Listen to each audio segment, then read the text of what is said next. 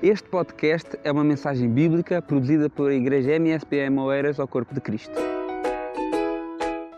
Livro de Jó, capítulo 22. E vamos ler a partir do versículo 21. Essa mensagem foi citada por um homem chamado Elifaz, é um dos amigos de Jó. E a partir do versículo 21 traz um pouco do discurso dele, quando ele está a conversar com Jó, e ele disse a Jó as seguintes palavras: Une-te, pois, a Deus e tem paz, e assim te sobrevirá o bem. Aceita, peço-te, a lei da sua boca e põe as suas palavras no teu coração. Se te converteres ao Todo-Poderoso, serás edificado. Afasta a iniquidade da tua tenda então amontoarás ouro como pó e o ouro de Ofir como pedras dos ribeiros, e até o Todo-Poderoso te será por ouro e por prata amontoada. Porque então te deleitarás no Todo-Poderoso e levantarás o teu rosto para Deus. Tu orarás a Ele e Ele te ouvirá, e pagarás os teus votos Determinando tu algum negócio, ser-te-á firme, e a luz brilhará em teus caminhos. Quando te abaterem, então tu dirás: haja exaltação, e Deus salvará ao humilde e livrará até ao que não é inocente. Sim, ele será libertado pela pureza de tuas mãos. Amém. Tome seu assento, por favor. Mantenha sua Bíblia aberta, porque nós vamos caminhar um pouco no texto. Nós sempre buscamos é, coisas novas para problemas velhos, porque nem sempre as soluções ou as coisas novas que nós estamos trazendo para a nossa vida não está corrigindo a dificuldade, o problema, a adversidade que nós temos. E nem tudo que dá certo é certo.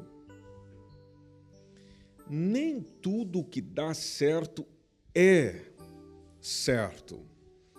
Nós, como somos pragmatistas, pensamos mais no fim do que no meio, pensamos mais na, no resultado final do que no, no meio de chegar a este resultado final precisamos nos lembrar de que a palavra de Deus ela tem conselhos precisos para diversos momentos da vida.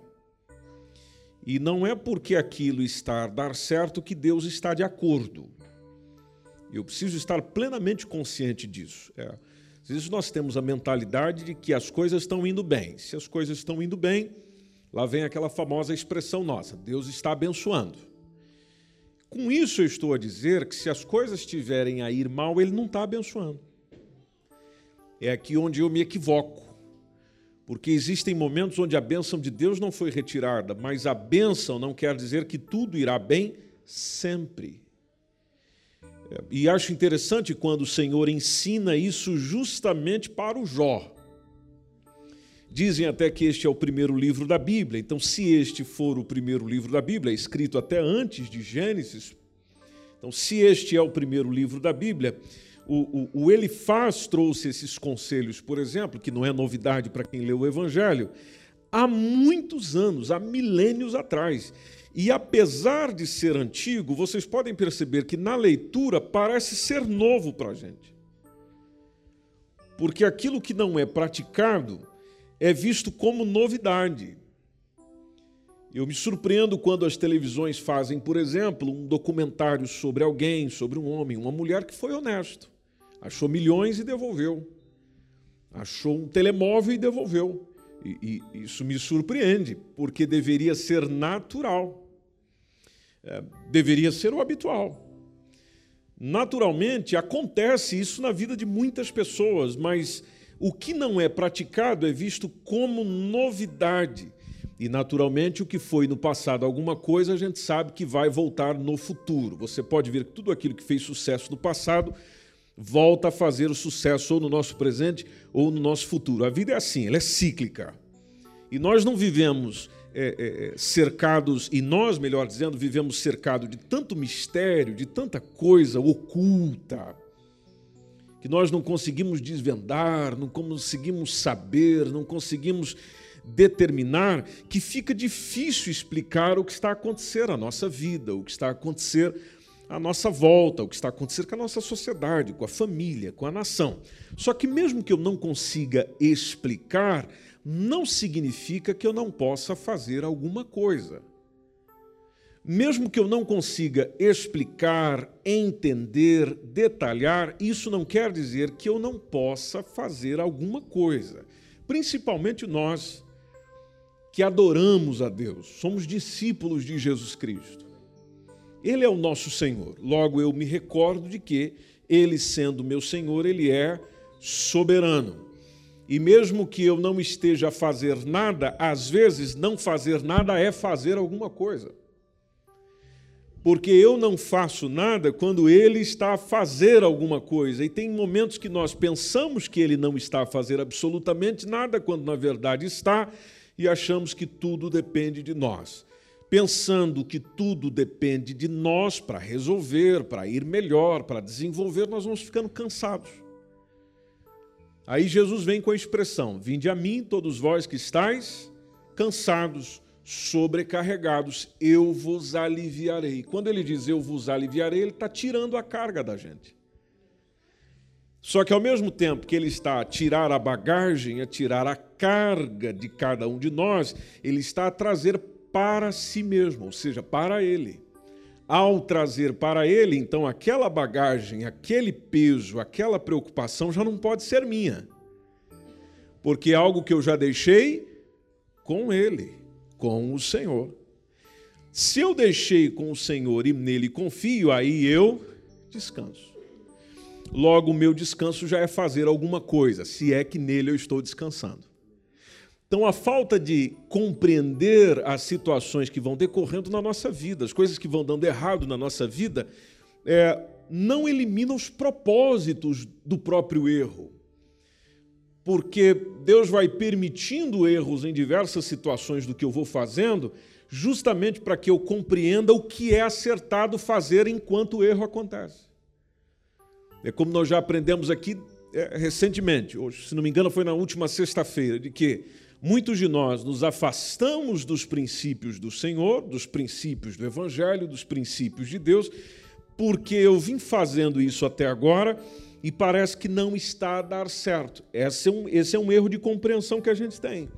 Porque, ao nosso ver, repetindo, como somos imediatistas e, e pragmáticos, ou seja, pensamos apenas no resultado, eu não estou a perceber melhoras em mim como pessoa eu não estou a perceber que Deus está a trabalhar com a minha mente. Eu não estou a perceber que Deus está a trabalhar com a minha ansiedade. Eu não estou a perceber que Deus está a trabalhar com as minhas decisões. Eu não estou a perceber que Deus está trabalhando em mim como um oleiro trabalha no barro formando o vaso. Eu não consigo ver isso. Por eu não conseguir ver, então eu acho desnecessário servir a este mesmo Senhor. Isso aconteceu com muitas pessoas, pessoas que você conhece, onde elas deixaram o Senhor, deixaram os caminhos do Senhor, deixaram o Evangelho por causa do sofrimento. O sofrimento causou inquietação. A única coisa que eles e elas não perceberam é que inquietação causa crescimento também. E é natural a gente sentir medo durante as realidades da vida, assim como sentiu o Jó. Só que medo também é um sinal de incerteza. Eu não preciso fingir que eu não sinto medo, mas eu posso reagir ao medo que eu estou sentindo. E como é que eu reajo ao medo que eu estou sentindo? Naquele que está comigo. E quem é que está comigo? Bom, depende de quem te acompanha. Se você confia nas pessoas, então o seu medo acaba com as pessoas por perto. Se você confia em Deus, então o seu medo acaba com Deus por perto. Tudo depende de quem você traz para perto. E aí eu trago Deus para perto. Só que Deus é diferente das pessoas. E aí eu começo a ter dificuldades na relação, dificuldades na convivência. O Jó sabia dessas coisas todas? Sabia. Os amigos de Jó sabiam dessas coisas todas? Não. Por isso que todas as vezes, quando você lê o livro de Jó e começa a observar o diálogo de Bildade, de Zofar e de Elifaz, que é o que está justamente dialogando aqui no capítulo 22, você percebe quantos erros eles foram dizendo a Jó durante a sua aflição, falando a Jó sobre um Deus que naturalmente não existia. Vou te citar alguns exemplos o, o, o Elifaz, por exemplo, ele colocou Deus como um ser impessoal, como um ser distante e, naturalmente, como um ser autossuficiente. Se você voltar só no versículo 1, nós não lemos ele, mas como eu pedi para você deixar a sua Bíblia aberta, você vai entendendo o pensamento. O, o Elifaz vai dizendo, por exemplo, desde o versículo 1, que Deus é distante porque ele não tem prazer no homem. Se Deus tivesse prazer no homem, então daria prazer ao homem. Desde o versículo número 1 está dizendo: Então respondeu ele faz o temanita e disse, verso 2: Porventura o homem será de algum proveito a Deus? Algum benefício para Deus no homem? Tanto que a consequência, do, a melhor, a sequência do versículo diz: Antes a si mesmo o prudente será proveitoso.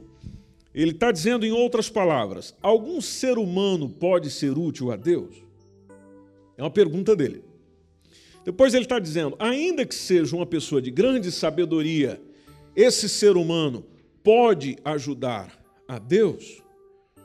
Pois ele complementa em outras palavras: se você for sábio, Jó, se você tiver inteligência, Jó, se você for entendendo todas as coisas que acontecem na tua vida, prezado Jó, esse benefício é só seu.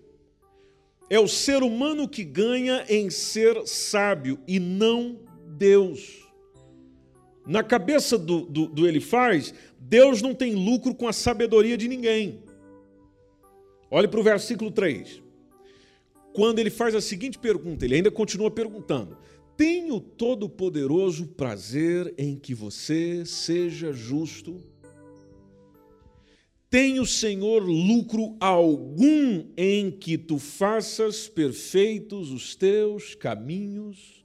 Mais excelente que você seja, perfeito que você seja, bom que você seja, ele tem algum prazer nisso. Será que é por sua bondade, será que é por sua misericórdia que Deus está te julgando, que Deus te condena, que Deus te repreende? Isso está no versículo 4. Quando ele pergunta da seguinte forma: ou te repreendes pelo temor que tem de ti, ou seja, será que Deus te repreende pelo medo que tem de você? Ou entra contigo em juízo? A palavra de ele faz, essas perguntas de ele faz, será que estão corretas? Deus realmente não tem prazer no ser humano? Deus mata o, o ímpio por prazer, faz o justo sofrer por prazer? Será que é isso mesmo? Nos momentos onde eu estou sofrendo, e quantas vezes você já disse isso? Poxa vida, eu me esforço para obedecer ao Senhor, para não pecar, e eu continuo sofrendo. Deus tem prazer no meu sofrimento. Há um texto interessante de Lamentações 3. Se você puder segurar o dedo aí no, no, no Jó 22 e, e caminhar lá para Lamentações de Jeremias, no capítulo 3. É, há uma, uma citação dentro do Lamento de Jeremias, no versículo 32 e 33, quando ele explica quem Deus é mediante o entristecimento de alguém, mediante o sofrimento de alguém, mediante a aflição de alguém. E, e, é interessante ler esse texto, minha gente, porque nos faz entender as perguntas, ou pelo menos começar a responder às perguntas que ele faz. Agora, o que, que o texto diz? Ainda que entristeça alguém, o que é que ele usa para conosco? Compaixão, segundo a grandeza da sua misericórdia, ou seja, no entristecimento que ele provoca, existe compaixão e existe misericórdia. Ah, por que isso? Aí basta a gente ler o 33. O, o Jeremias está dizendo que o Senhor não entristece nem aflige os filhos dos homens de bom grado, ou seja, com alegria, com prazer. É a mesma coisa com seu filho, onde você tem que repreender, tem que chamar a atenção, mas o seu coração tá que tá. Como dizem os pais e as mães, eu bati, mas eu apanhei junto. Eu estava ali punindo meu filho, a minha filha, mas aqui dentro é a mesma coisa. A misericórdia de Deus, a compaixão do Senhor está lá. Há um outro texto, vamos abrir a Bíblia, Ezequiel 33, 11. Não tira o dedo do Jó. É bem capaz que você já perdeu. Mas dá um jeito aí. Ezequiel 33, 11. Vejam que expressão fantástica Deus usou o profeta Ezequiel para nos esclarecer sobre as perguntas de Elifaz já começa dizendo que o Senhor Jeová não tem prazer na morte do ímpio. O ímpio é aquele que não se converteu. Bom, se ele não sente prazer na morte do ímpio, então quer dizer que não existe prazer nenhum a Deus em ver alguém ir para o mau caminho, morrer por causa disso, sem ter aproveitado a oportunidade de conversão. Tanto que o texto diz que o prazer do Senhor está em que o ímpio se converta do seu caminho. E olha o que diz na sequência: e viva. E viva. Viva o quê? Se convertendo. Porque a continuação do texto diz: convertei-vos, convertei-vos, duas vezes, dos vossos maus caminhos. Pois por que razão morrereis, ó casa de Israel. E se você ler todo o contexto depois, vai perceber melhor tudo aquilo que o Ezequiel está dizendo. Bom, certo dessa leitura, minha gente, é que Deus não tem prazer no sofrimento do homem, Deus tem prazer é na conversão desse mesmo homem. Havendo conversão, conversão tem a ver mudança de mente, mudando a mente muda as minhas atitudes, mudando as minhas atitudes alteram os resultados. Então, grande parte do sofrimento que nós vamos tendo é para nossa mudança, para que os resultados que nós queremos para a vida sejam alcançados. Agora, Jó era um homem que dava prazer a Deus pelo que ele era. Tanto que, se a gente voltar lá no capítulo 1 de Jó, esse, esse texto é muito conhecido. Jó, capítulo 1, versículo 8, tem aquele diálogo entre Deus e Satanás. E e no Jó capítulo 1, versículo 8, está lá o Senhor dizendo a Satanás: Observaste tu ao meu servo Jó? E aí Deus entra dando um testemunho dele. E o testemunho de Deus era de quem sentia prazer em Jó. Porque o texto diz: Ninguém há na terra semelhante a ele. Ou seja, o Jó é o único. Deus olhando para Satanás e dizendo: Ele é único. Não tem outra pessoa igual a ele. Ele é fantástico. O que, que ele tem? É um homem sincero. É um homem reto. Depois, o que, que ele é mais? Temente a Deus. E faz mais o quê? Desvia-se do mal. Pensa aí um pouquinho comigo. É difícil agradar a Deus, gente. Vocês acham mesmo difícil agradar a Deus? As coisas que o Senhor elogiou a Jó não são coisas simples. Eu não posso aprender a ser sincero. Eu não posso aprender a ser reto, justo, eu, eu posso muito bem aprender a ser temente a Deus. Outra coisa, sendo temente a Deus, eu vou me desviar do mal. Por que, que eu me desvio do mal? Porque eu achei o caminho do bem. Não é difícil agradar a Deus. Difícil é agradar a nós próprios. Mas para ser naturalmente tudo isso, é preciso aprender. E o Jó era um homem que dava prazer aos olhos de Deus. Mas Deus não estava distante do Jó como ele faz estava achando. Não. A única coisa que o Jó estava aprendendo nisso tudo era justamente a ver Deus, perceber Deus com o olhar, com os sentidos, com a vida de uma maneira melhor do que antes. E o testemunho dele está no capítulo 42. Mas é claro que no dia da dor, no dia da luta, quem é que pensa nisso? Aí o que, que ele faz fez? Como ele faz queria justificar o sofrimento do Jó, e às vezes nós, como irmãos, queremos fazer isso com os nossos irmãos também. Posso usar seu nome, Marcos? Marcos está lá sofrendo e eu chego para o Marco e diz: Sabe por quê, Marcos, você está vivendo isso? Por causa disso, disso, disso, disso, disso. E na realidade eu não sei do que eu estou falando. Porque é fácil nós acusarmos, difícil mesmo é justificarmos as nossas acusações. E se você ver a sequência do texto, ele faz, começou uma sequência de acusações. Veja no verso 5.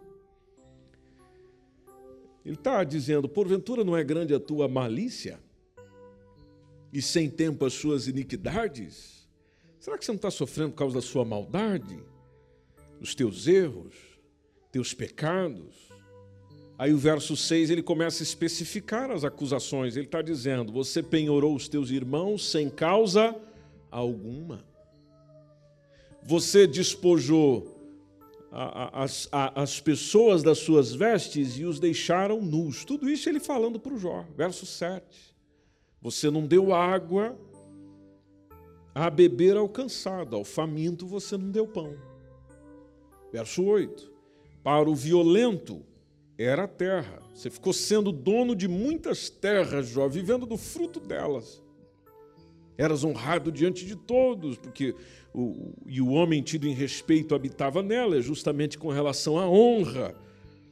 As viúvas, segundo ele faz, o Jó despediu vazia ou vazias, e os braços dos órfãos foram quebrantados, ou seja, você esmagou o braço dos órfãos, Jó. Esses são os teus pecados. Verso 10. Por isso é que você está cercado de laços e te perturbou um pavor repentino. Você está cercado de ciladas, de provações Existe um pavor sobre a tua vida, Jó. Verso 11: ou trevas, em que nada você vê, a abundância de águas te cobre, ou seja, uma grande catástrofe pessoal está te apavorando. Resumindo numa única frase: Jó, você está a passar tudo isso porque estás a ser punido pelos teus pecados. É, ele foi muito específico nos pecados que ele foi é, elencando entre o verso 5, a partir do verso 5, só que a gente não vê ele testemunhando esses tais pecados. Sabe daquele tipo de pessoa que diz que você errou em alguma coisa, mas não diz a coisa? Pecados generalizados que talvez algum deles vai cair certinho em você. E talvez algum deles caindo certinho em você tenha aquele negócio que bate no coração e pá, Aí você pensa, realmente é Deus falando. Deixa eu te dar um conselho. Jamais, se você puder, escreva. Você leu isso outro dia também. Jamais denuncie ou condene alguém baseado em apenas uma circunstância. Vou repetir. Jamais denuncie ou condene alguém baseado em uma circunstância. Aquela pessoa está vivendo uma circunstância pesada, difícil, complicada, temerosa, sensível. E aí nós chegamos e elencamos uma razão atrás da outra, mostramos a listinha de pecados e fazemos ou a denúncia ou a condenação de que ela está a viver aquilo por causa dos tais pecados. Se você tiver que fazer isso, faça debaixo de muita graça, de muita autoridade de Deus. E Deus só te usará para falar com alguém se você não dá ouvidos a Deus. Porque aqueles que dão ouvidos a Deus, Deus não precisa mandar recado. Pegou bem isso aí? Aqueles que dão ouvidos ao Senhor, Deus não precisa mandar um mensageiro falar comigo, porque eu já falei com ele. E ele já falou comigo. Circunstâncias não determinam quem eu sou. Onde eu posso estar vivendo um momento familiar, íntimo, por exemplo, difícil, complicado, mas isso não determina quem eu sou. Pode vir determinar quem serei mas não determinam quem eu sou. E nós temos que tomar aquele conselho de Eclesiastes 5,2. O que, que diz Eclesiastes 5,2? Você pode abrir a sua Bíblia lá e, e, e, e marcar esse texto inteirinho. O contexto é maravilhoso, você pode depois estudar esse texto em casa, ele ensina muita coisa para nós. Mas dentro daquilo que nós estamos a falar, a, a recomendação é não te precipitar com a tua boca. Toma cuidado com o que você fala. Mas o conselho que vem logo após é muito importante: nem com o teu coração.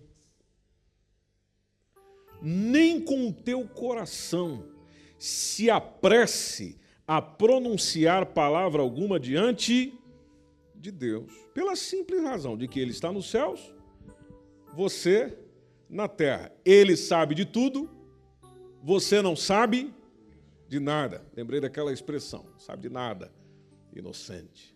Né? Você não sabe de nada. Ah, mas eu sei, eu conheço muita coisa. Tudo bem que você conhece muita coisa, mas você não sabe tudo. É justamente por não saber tudo que eu deveria fazer o que com a minha boca?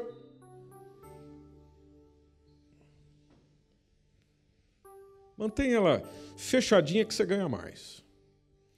Porque você não sabe de todas as condições, de todas as coisas. E, e os amigos de Jó entenderam isso depois. Porque, inclusive, o Senhor chamou a atenção, inclusive do Temanita ele faz. Inclusive dele. Porque o rapaz falou tanta coisa para Jó quando Jó estava sofrendo.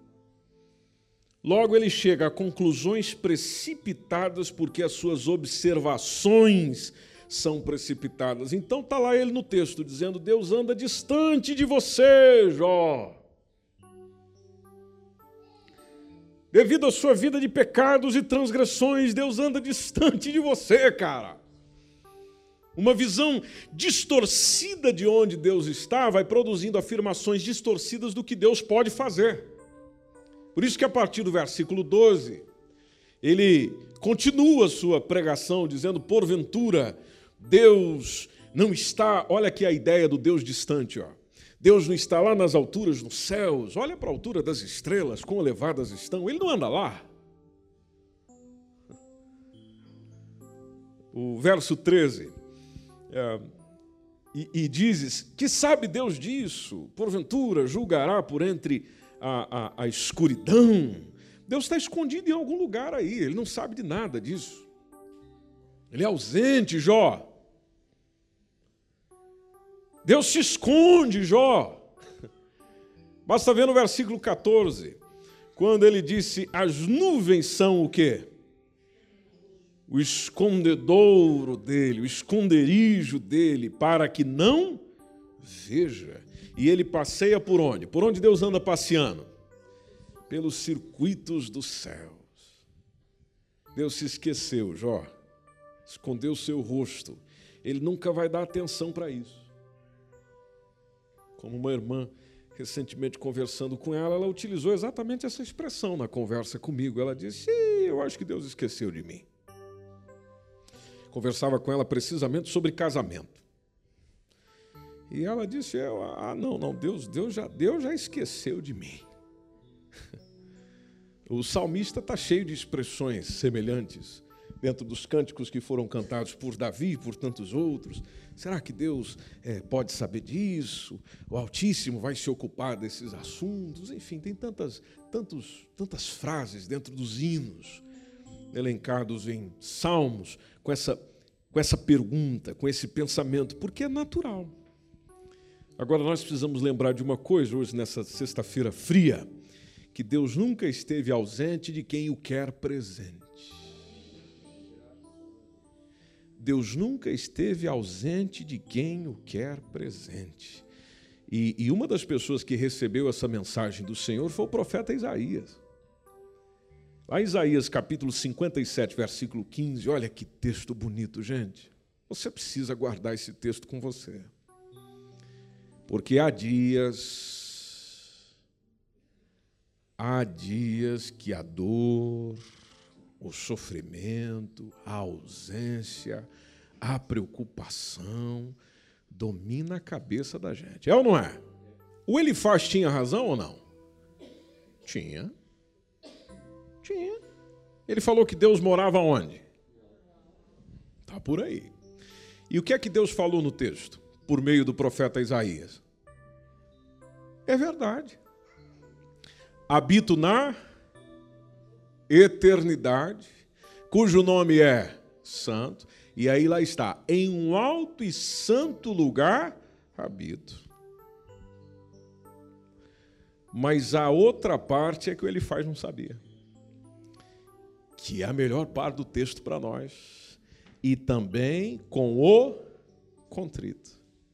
E também com o abatido de espírito e também com o contrito, e também com o abatido de espírito. Pessoa contrita e pessoa humilde de espírito, Deus está com ele. Para quê? Aí vem o restante do texto. Para vivificar o espírito dos abatidos. Ou seja, trazer vida. Para quem está ficando morto pelas suas aflições para vivificar o espírito dos abatidos e para vivificar o coração arrependido ou o coração dos contritos. Essa é a verdade, esta é a certeza que deve estar no nosso coração. Mas o Elifaz continuou o discurso dele. Aí ele focalizou um bocado no passado ele vai tomando como exemplo homens pecadores, porque na visão dele, como disse, o Jó está sofrendo porque pecou. E, e, e, não porque precisa crescer, não porque precisa melhorar, não precisa desenvolver a vida com Deus. Jó pecou. E, e é por isso que você está sofrendo. E o Jó o tempo todo está questionando, então me diz onde eu errei. Verso 15, se nós voltarmos lá no, no Jó 22, ele, ele caminha um pouquinho pelo passado, dizendo: Consideraste a vereda do século passado, que pisaram os homens iníquos? Ou seja, você quer seguir no caminho dos antigos, Jó? Os homens malignos antigos? Verso 16: Eles foram arrebatados antes do seu tempo, foram ceifados antes da hora. Sobre o seu fundamento, um dilúvio se derramou. Veja, ele fala aqui do dilúvio. Verso 17: Porque eles diziam a Deus: Retira-te de nós. Eles exclamavam a Deus: Afasta-te de nós, a gente não tem nada com o Senhor, nós não temos menor interesse em conhecer os teus princípios de vida. Quem é o Todo-Poderoso para a gente poder servi-lo? Que ganho, que recompensa que eu tenho com Ele, com as orações que eu faço com Ele? Afasta-te que foi que o Todo-Poderoso nos fez ou o que é que ele poderá nos fazer? Porque quando a pessoa diz o que é que ele nos fez, ou o que é que o fulano nos fez, quando ele olha para o passado, o que é que foi feito, é de certa forma com a premeditação do futuro. E na citação muito clara do Elifaz, ele está dizendo o que é que o Todo-Poderoso nos fez. Bom, o que ele nos fez tem naturalmente uma prerrogativa do que ele poderá fazer. E o verso 18 ele especifica melhor isso, dizendo que sobre os ímpios o Senhor enchera de bens as suas casas. Por isso que ele tem uma aversão aos ímpios, na mentalidade dele, porque ele está dizendo pelo que longe de mim o conselho dos ímpios. Deus encheu de bens as casas deles, portanto, estejam longe de mim os conselhos que esses ímpios têm. E os justos ele faz? O que, que os justos fizeram? Verso 19. Os justos o viram, se alegraram, e o inocente escarneceu deles. Ou seja, os justos viram tudo isso que aconteceu com os ímpios e se alegraram. Os honestos e inocentes se alegram, declarando o quê? Aquilo que está no versículo 20. Dizendo, na verdade, os ímpios foram destruídos e o fogo consumiu o resto deles. Ou seja, as pessoas más foram todas destruídas, o fogo devorou as suas riquezas. Ele pega toda essa exemplificação para mostrar ao Jó, de certa forma, com uma boa intenção, para ele não reagir impiamente ao julgamento divino, porque senão as consequências seriam exatamente as mesmas. Deixa eu colocar isso em outros termos que você vai entender melhor. É aquela pessoa que chega para nós e diz assim: se você não mudar de vida, vai piorar. Quem já recebeu essa palavra? Pelo menos três aí já. Quatro. Está aparecendo mais gente. Até o fim do culto, todo mundo. Se você não mudar. Só que a partir do versículo 21, gente, a mensagem dele faz é maravilhosa, porque ele chama o Jó, mas ao mesmo tempo chama nós também para uma exortação ao arrependimento, porque é nisso que Deus tem prazer. Logo, isso aqui responde uma perguntinha, e aqui nós vamos caminhando para a nossa conclusão, que é uma pergunta que eu já fiz diversas vezes, você talvez já tenha feito também, que é a seguinte: como é que eu faço para que tudo na minha vida dê certo? Que, que eu posso fazer no meu dia a dia, na minha caminhada, nas minhas coisas, na minha semana, nas minhas relações, para que dê certo, para que funcione? Eu, eu tenho algum sucesso, pelo menos, em alguma área da minha vida, até para aumentar o meu prazer de viver. Esses conselhos que estão a partir do versículo 21 são excelentes. Que o que ele começa dizendo é para nós unirmos com quem? Deus. Une-te, pois, a Deus e tem paz. Porque tendo paz vai vir o quê? Vai sobrevir o bem. A união com Deus, gente, traz paz, mas não quer dizer que eu vou sempre ter bem. Agora, eu tenho uma afirmação no meu coração, baseada na minha fé e no aprendizado com Ele, é que o diferencial é que tudo vai ficar bem. O bem com Deus é sempre no fim e não no início e no meio. O, o José aprendeu isso. Tanto que o capítulo 50 ele fez essa expressão aos irmãos dele: ó, Deus usou o mal e transformou em bem, justamente para salvar a nossa família. Justamente a pensar no nosso futuro, ou seja, nós passamos aqui por uns maus bocados, mas no fim tudo foi ao bem. Como a leitura feita inicialmente hoje pelo presbítero Josias. Tudo coopera para o bem. Então, como eu sei que aquilo que eu estou a viver coopera para o meu bem, mesmo que a dor seja implacável, nós vamos aceitando. Tanto que o versículo 22 começa dizendo: aceita aceita, peço-te, a lei da sua boca. E põe as suas palavras no teu coração. É aquela ideia do traz as palavras de Deus, o querer de Deus, para o teu coração, para você usar na vida. Porque é ela que vai te dar condições de você suportar até o fim. Elas vão nutrir você. Elas vão trazer satisfação, vão trazer júbilo, vão trazer bem-estar, mesmo que você não se sinta numa boa situação. Até porque a gente tem que te retirar forças de algum lugar.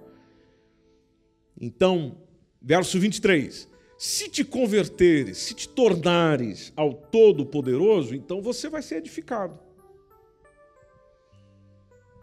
Faz uma coisinha que é muito importante. Vai afastando da tua casa o quê? A iniquidade. Porque você lembra que o pessoal aqui naquela época vivia em tenda. Então, Por isso a expressão afasta a iniquidade da tua tenda. Então afasta a iniquidade do teu apartamento.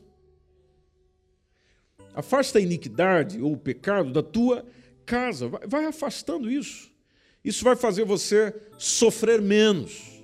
Então as coisas vão mudar.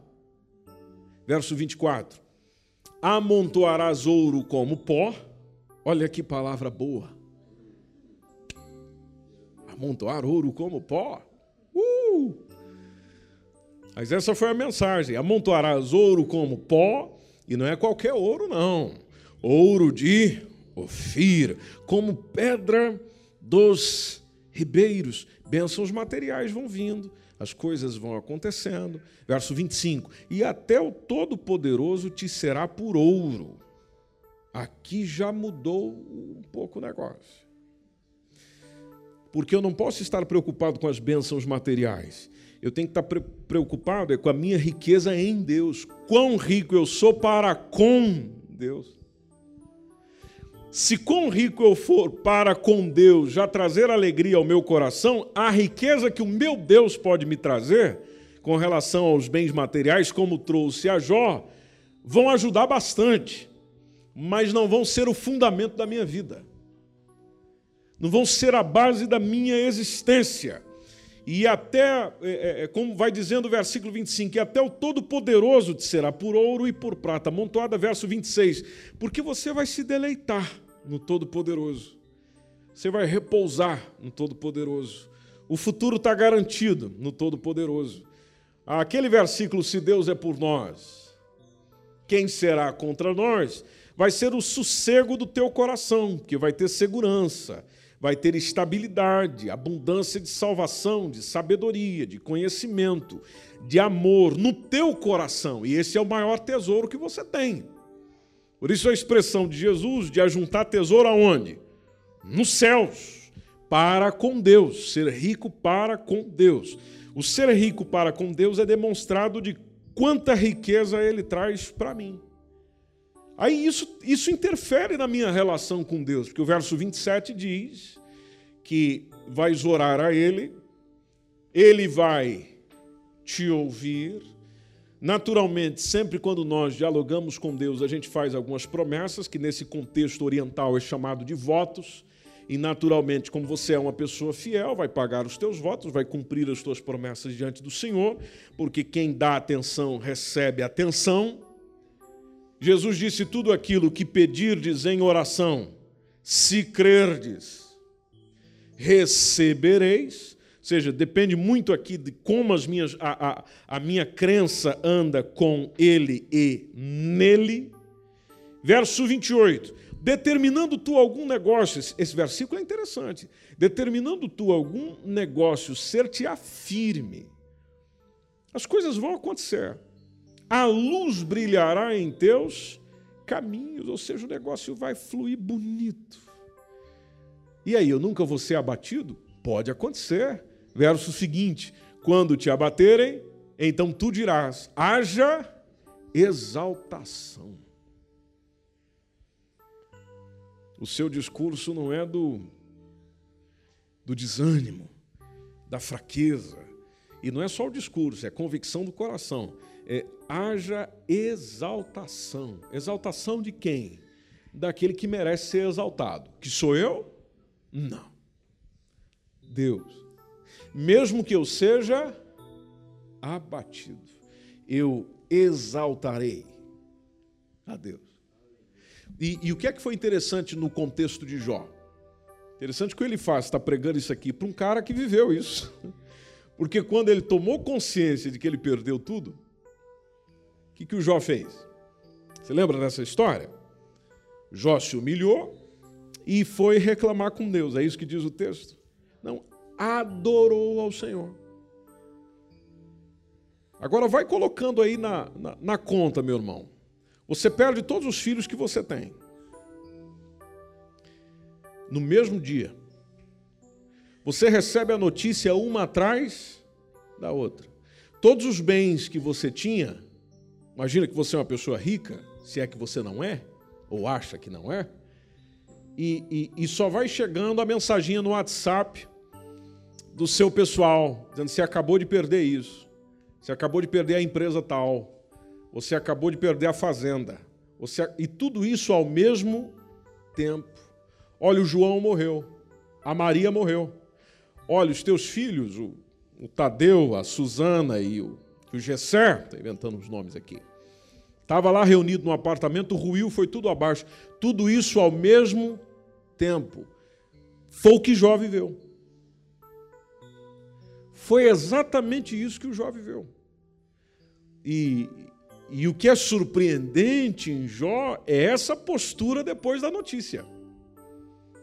Porque ele vai adorar ao Senhor. O indivíduo foi para a adoração quando eu e você iria para a reclamação.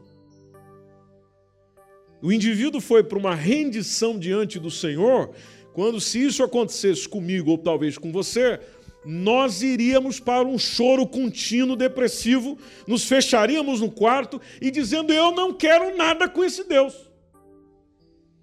Porque esse Deus é uma farsa. Esse Deus é um palhaço. Deus não existe. Aí chega lá o pastor, chega o irmão, para não dizer, irmão, não diz isso. Não peque com a tua boca. Não, Deus não existe. Você viu o que ele fez comigo? Você viu o que ele fez comigo? Era isso que provavelmente eu e você faria.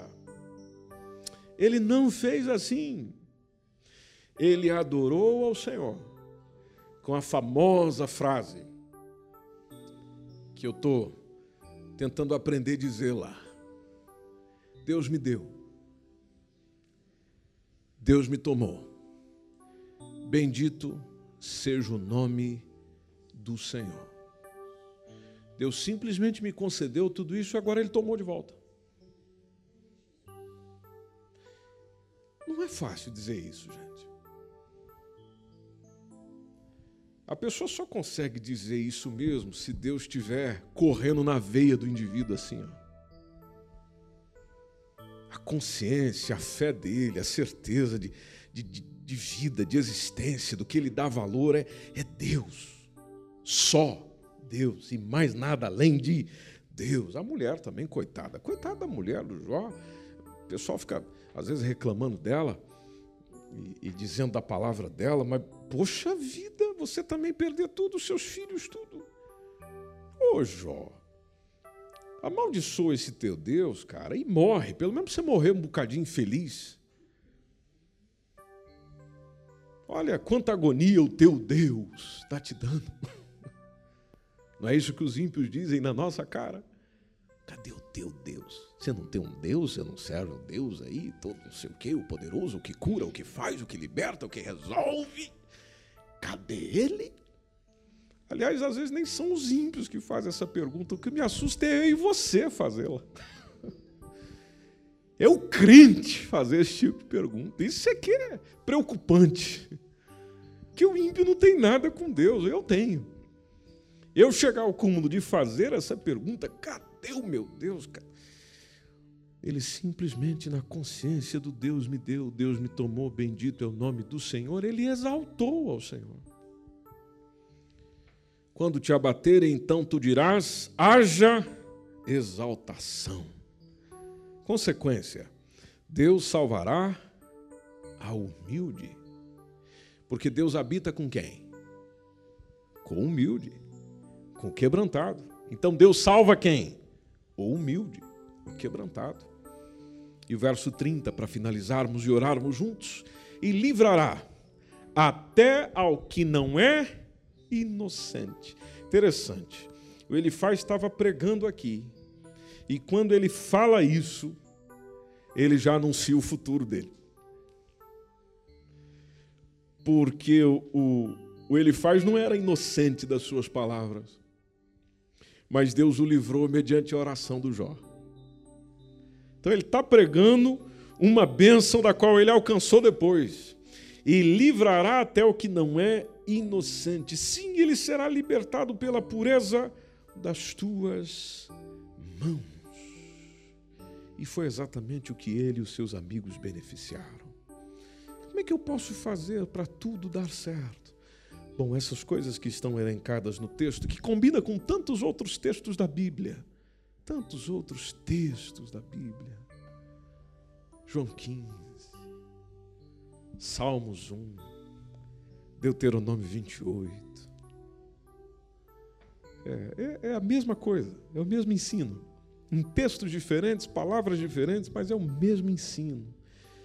Se você continuar sendo essa pessoa com bons princípios, com convicção, não abrir mão das suas convicções, ser justo, ser sincero, reto diante de Deus, temente a Deus, desviando-se do mal, isso te torna forte. Tornando-te forte, tudo que você faz será uma fortaleza. Por quê? Porque simplesmente Deus é o teu escudo, teu socorro bem presente na hora da angústia. Ele é o que te fortalece. Tudo posso naquele que me fortalece. Logo, Ele te defende. Em coisas que você não consegue se defender. Una-te a Deus hoje. Só que eu preciso partilhar consigo.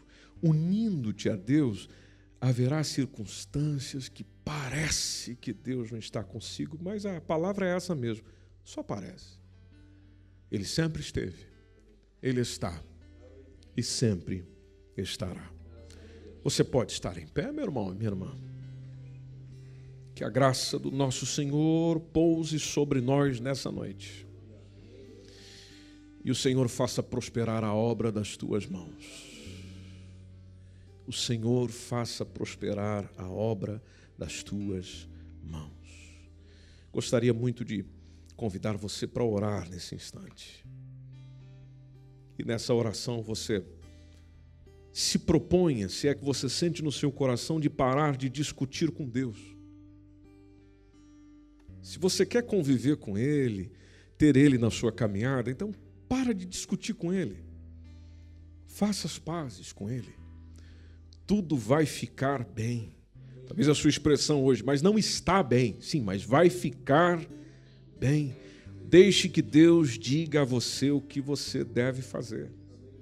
Vai guardando as palavras dele no seu coração. Se volte para o Todo-Poderoso.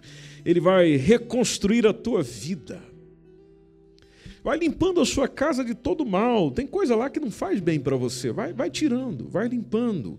Vai abrindo mão desse amor ao dinheiro que você tem, vai jogando fora o teu ouro para que Deus seja a tua riqueza.